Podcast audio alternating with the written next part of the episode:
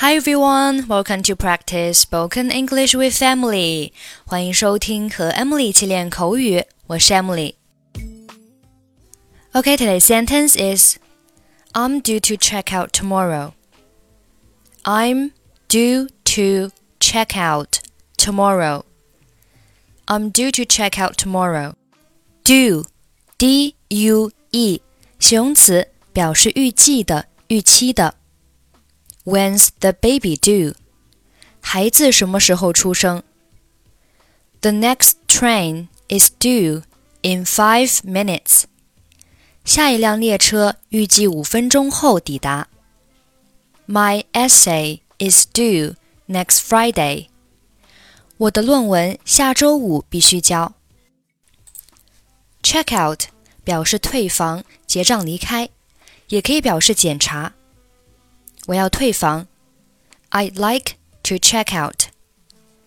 我要去检查他的卡车。I'm gonna check out his truck. 所以，I'm due to check out tomorrow，意思就是我应该明天退房。早上好，先生，有什么可以帮您的吗？Good morning, sir. Can I help you? 我应该明天退房，但是我想再住两天。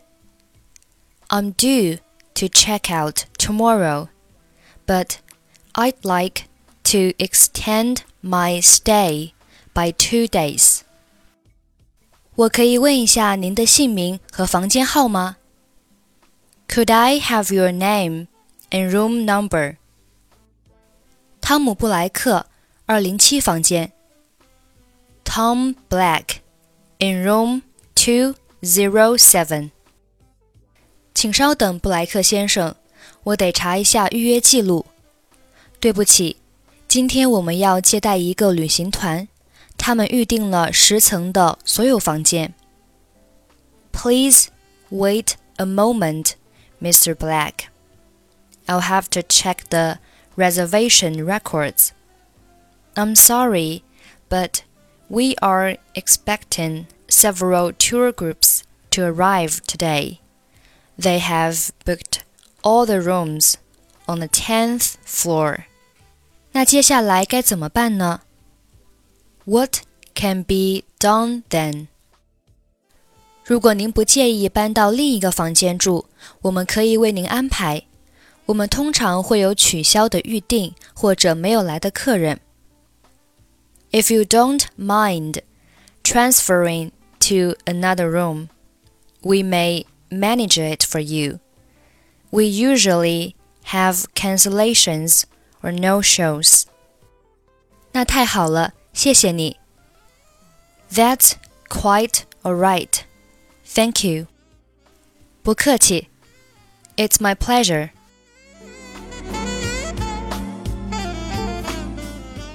Good morning, sir. Can I help you?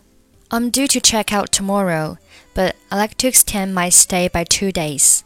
Could I have your name and room number? Tom Black in room 207.